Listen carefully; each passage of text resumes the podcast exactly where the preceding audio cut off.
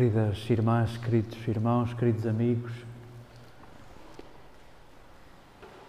Deixemos que estes textos sejam alimento e façam connosco alguma coisa.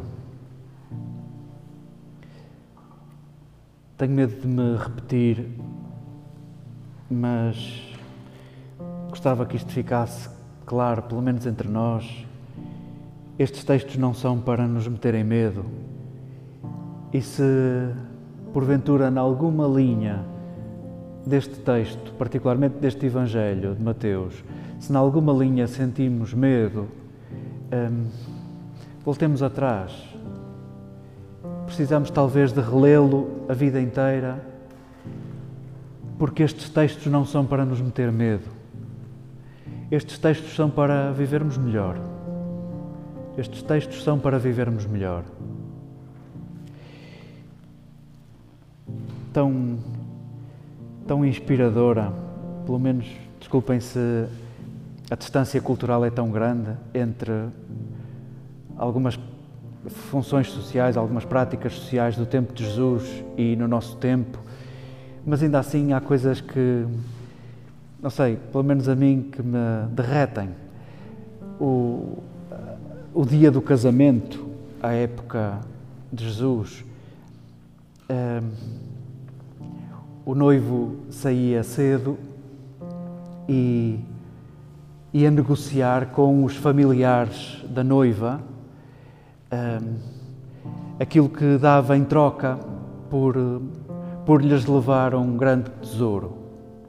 A noiva esperava em casa dos pais e eram as testemunhas e outros familiares que, que negociavam com o noivo.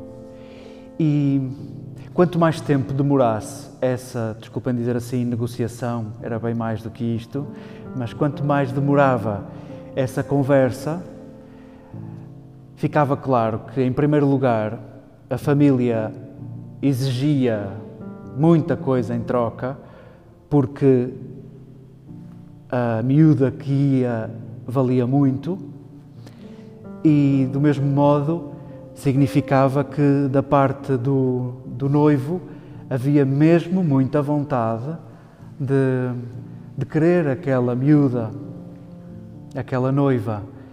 E fazia parte da, desta linguagem. Uh, a demora, quanto mais demorasse, mais importante reconheciam, mais valor reconheciam na noiva.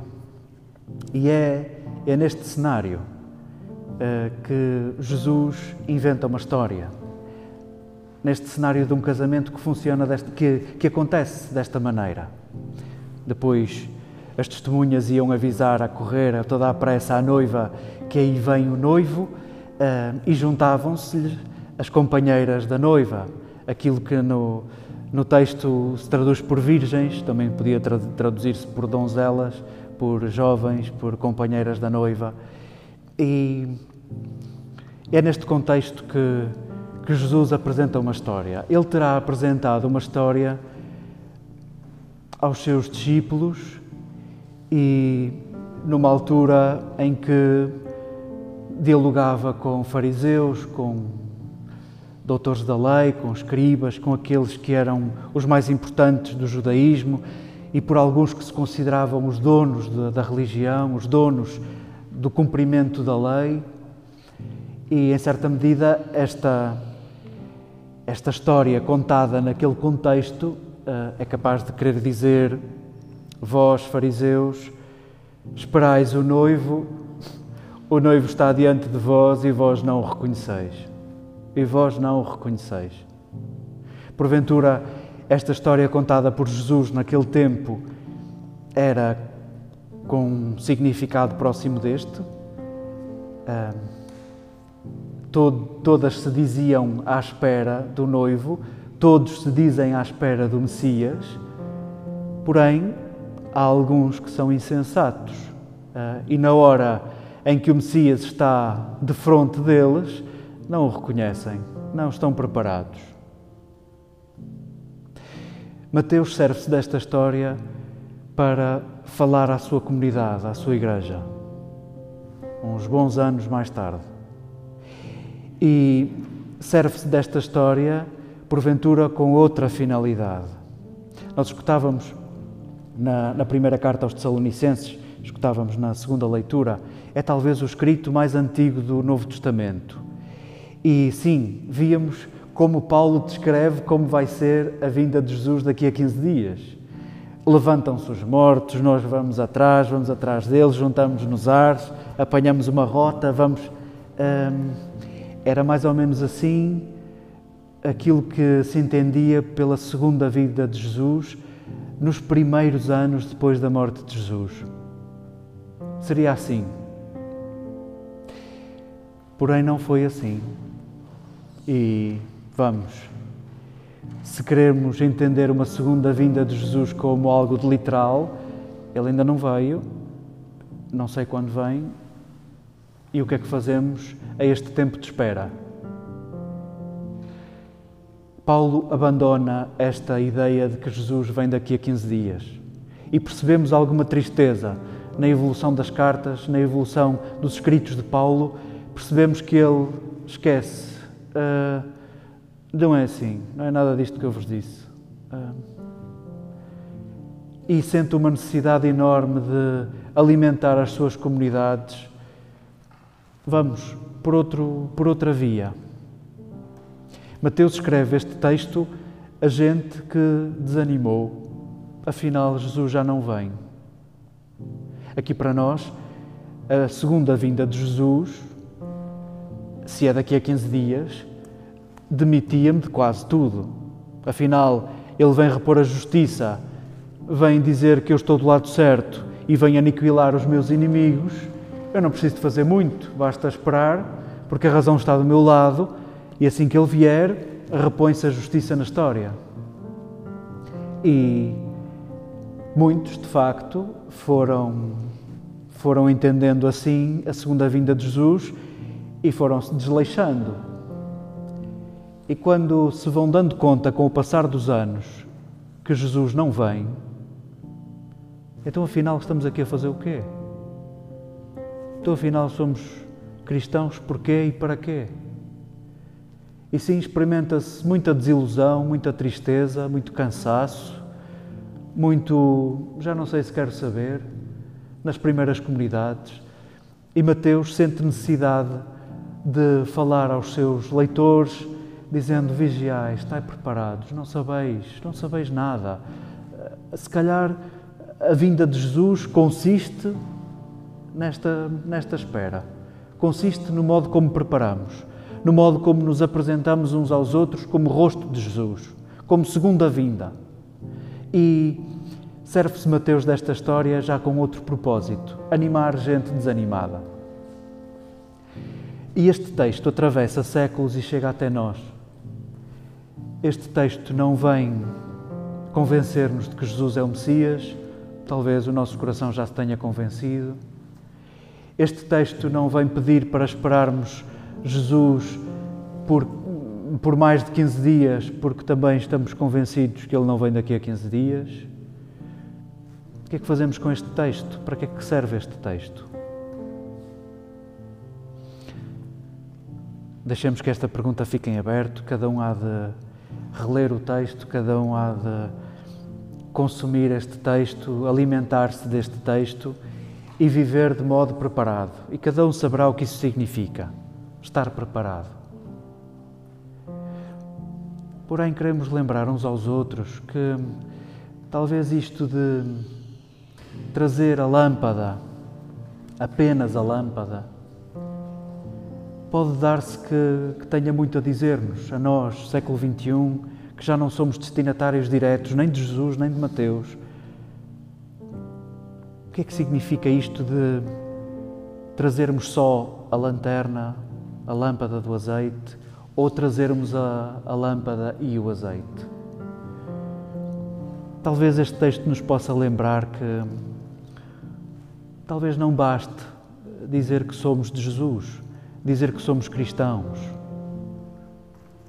Lembremos que Jesus escolhe esta história e vamos, para os judeus é talvez a maior festa. A festa do casamento é o maior evento social, é a maior festa que algum judeu pode participar. E imagine-se, quanto mais pobre for, eh, mais esta festa é tchanã, mais esta festa é exuberante. Participar numa festa destas é o melhor que pode acontecer, vamos, no registro das festas. Jesus não prescinde de falar da melhor festa. E porventura queremos que isso nos devolva alegria. Jesus, em certa medida, diz aos seus, Mateus repete-o e chega até nós, estamos destinados à plenitude da alegria. E queremos que isso fique tatuado no coração. Estamos destinados a uma alegria imensa. Estamos destinados a uma plenitude de alegria.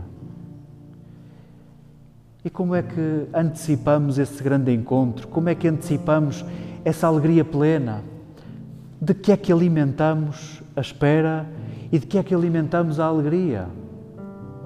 Talvez não baste trazermos a bandeirinha de cristão, talvez não baste trazer a lanterninha de cristão.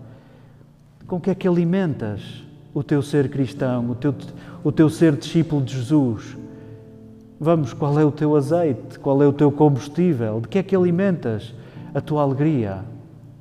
De que é que alimentas a espera?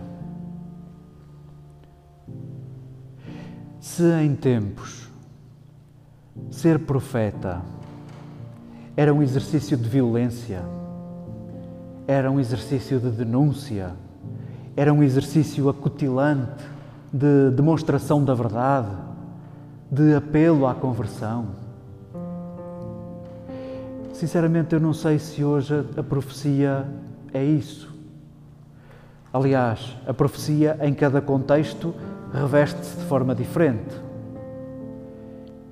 E não sei se num contexto como o nosso, onde as palavras são lâminas, onde as palavras são punhais, onde nos picamos tantas vezes, eu já nem digo para, para perdermos dois segundos nas caixas de comentários em redes sociais, onde destila fel cada lâmina de cada palavra. vamos, também nós em conversas de café. É possível que alimentemos a nossa, a nossa vida e a nossa espera de indignação, de teorias de conspiração, de violência, de condenação, de censura permanente e vamos, hoje a profecia, no meio de um mundo tão violento, há de ser outra coisa. A Veronique Margron, lembrávamos numa conversa há, há dias desta semana, faz um elogio à coragem da nuance. E porventura, a profecia hoje será a ousadia e a coragem da nuance.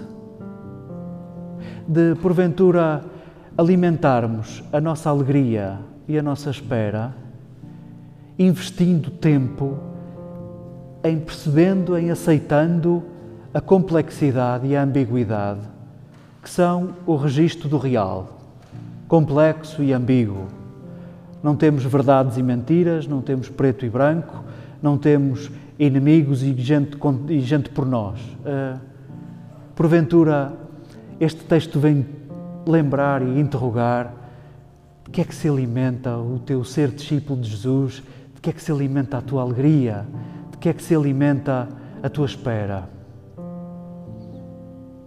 Possa este texto devolver-nos a certeza de que nós nunca sabemos o suficiente para sermos intolerantes.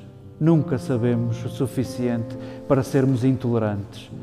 A intolerância, a intransigência, e a violência são sempre demonstração da nossa ignorância.